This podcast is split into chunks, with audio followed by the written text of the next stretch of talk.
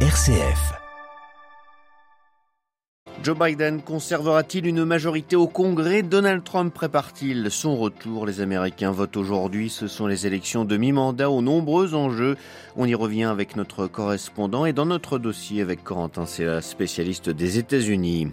Le choc au sein de l'Église de France. Le cardinal Ricard a reconnu avoir eu un comportement répréhensible avec une mineure de 14 ans il y a 35 ans.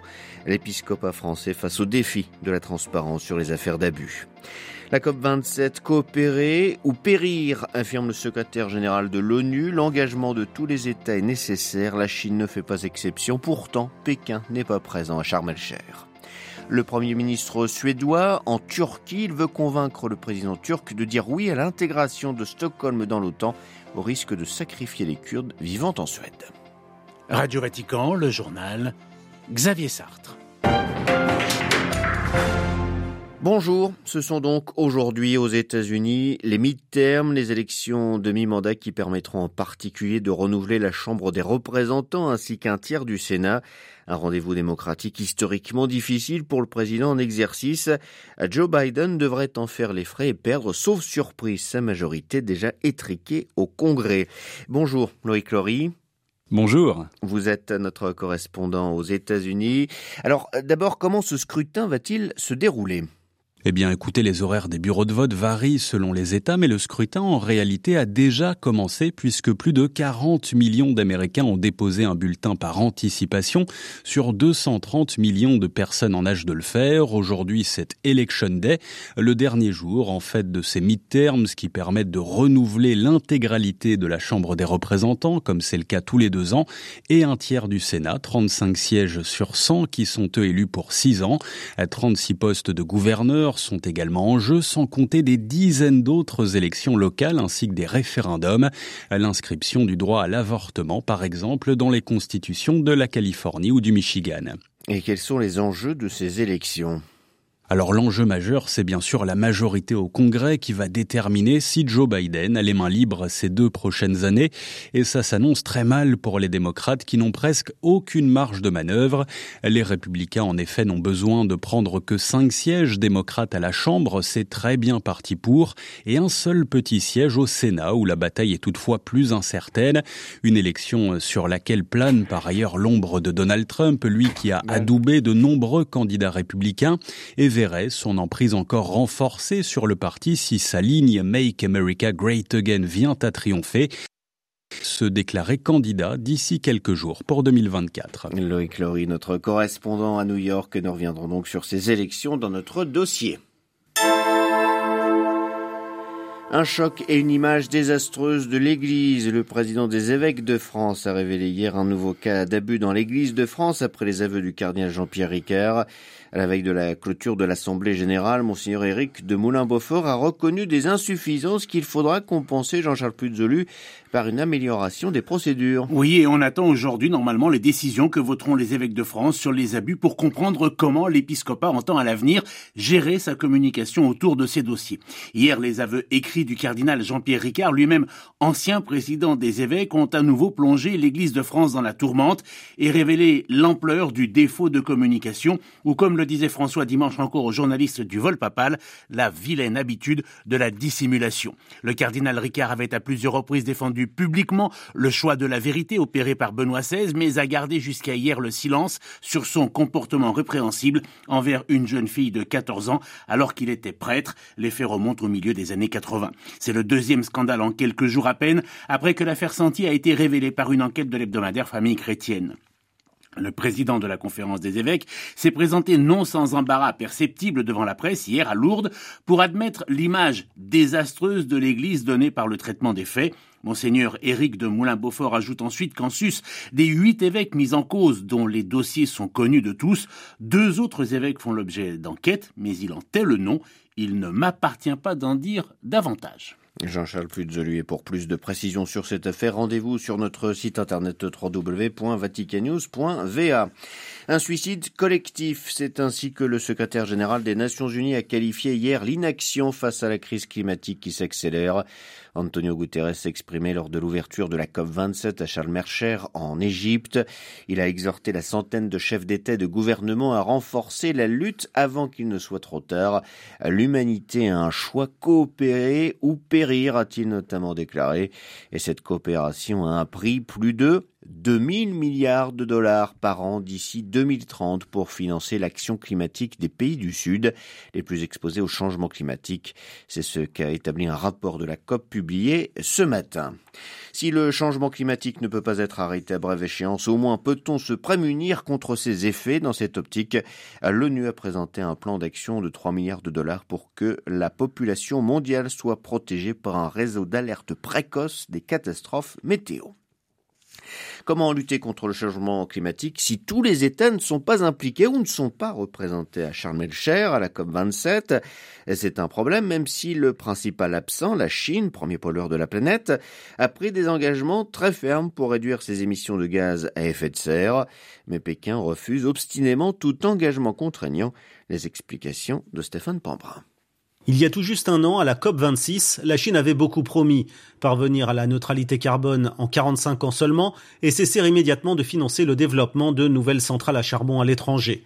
La Chine, qui est responsable d'environ un quart des émissions mondiales de gaz à effet de serre, veut désormais atteindre un pic d'émissions avant 2030 et la neutralité carbone avant 2060, émettant deux fois plus de CO2 que les États-Unis et quatre fois plus que l'Inde. L'enjeu est important. Mais voilà, la crise est passée par là et depuis le début de l'année, la Chine s'est remise à construire des centrales à charbon, première responsable de la pollution dans le pays.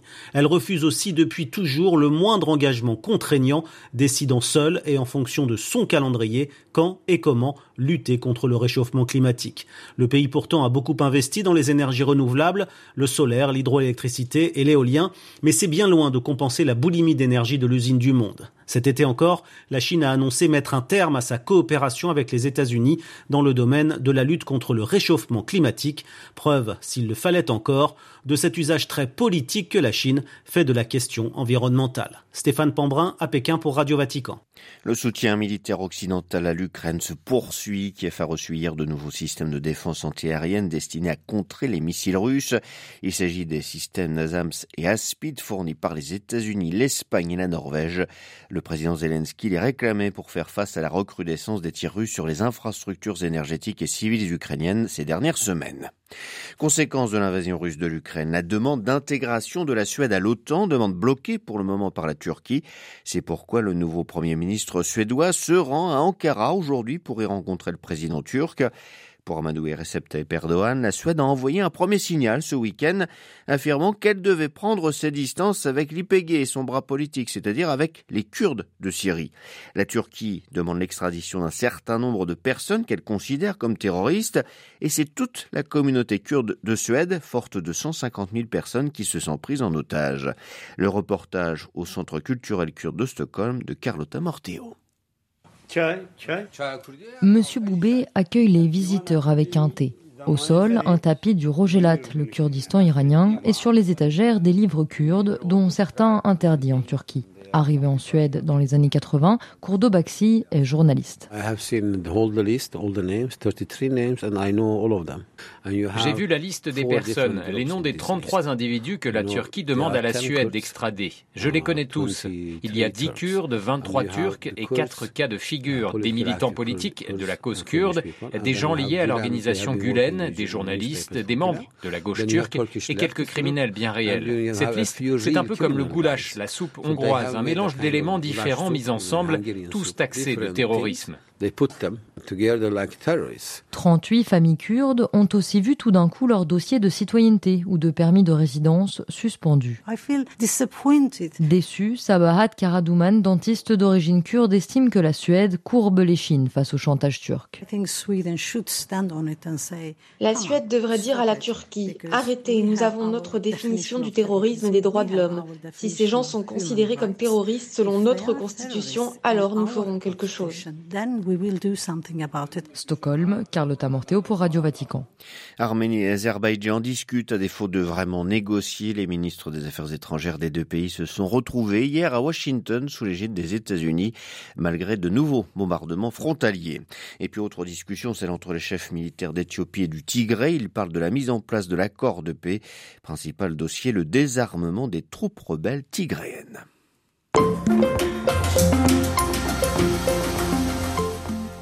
Retour dans notre dossier donc sur les élections demi-mandat aux États-Unis, un test majeur pour le président démocrate Joe Biden, dont la popularité n'a cessé de faiblir depuis son accession à la Maison-Blanche début 2021. Son prédécesseur Donald Trump espère lui se remettre en selle. Le milliardaire a d'ailleurs multiplié les meetings ces derniers jours pour soutenir des candidats républicains.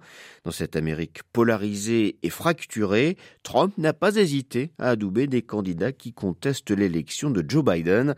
Le président démocrate a lui présenté ces midterms comme une lutte pour sauver la démocratie. Éclairage sur les enjeux, ce scrutin avec Corentin Sella, il est spécialiste des États-Unis. Il chronique la vie politique américaine pour le média en ligne Les Jours. Joe Biden a repris euh, une antienne qu'il avait déjà euh, choisie comme récit de campagne début septembre, euh, c'est-à-dire un récit de sauvegarde de la démocratie qui passerait par un vote pour les démocrates lors de ces élections de mi-mandat.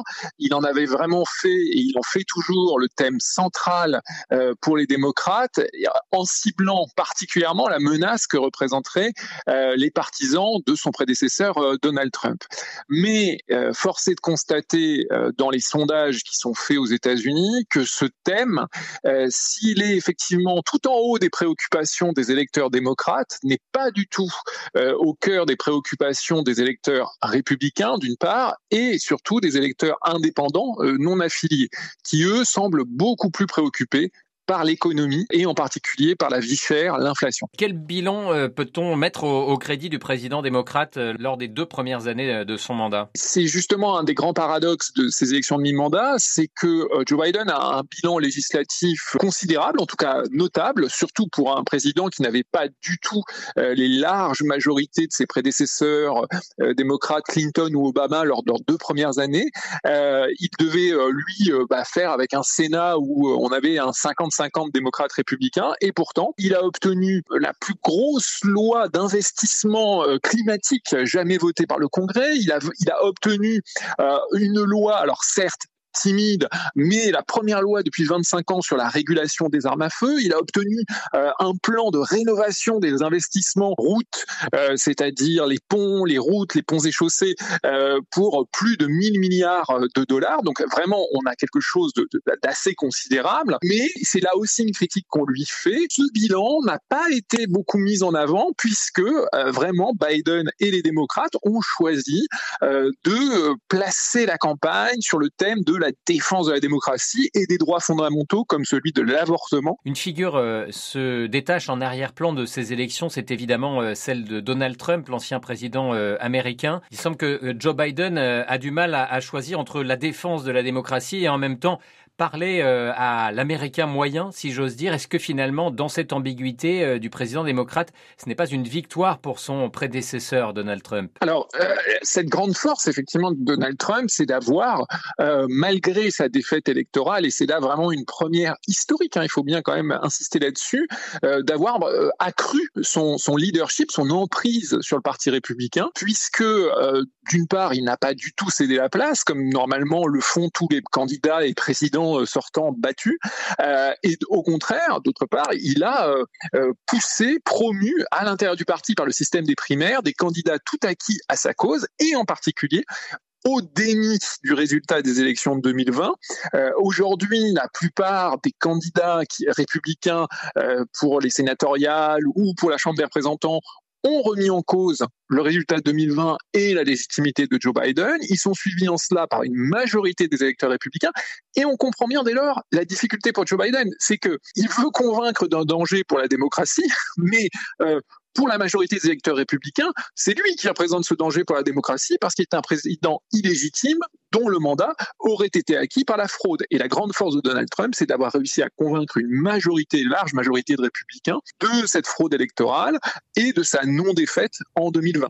Interrogé par Olivier Bonnel, Corentin Célin, spécialiste des États-Unis, était ce matin l'invité de Radio Vatican.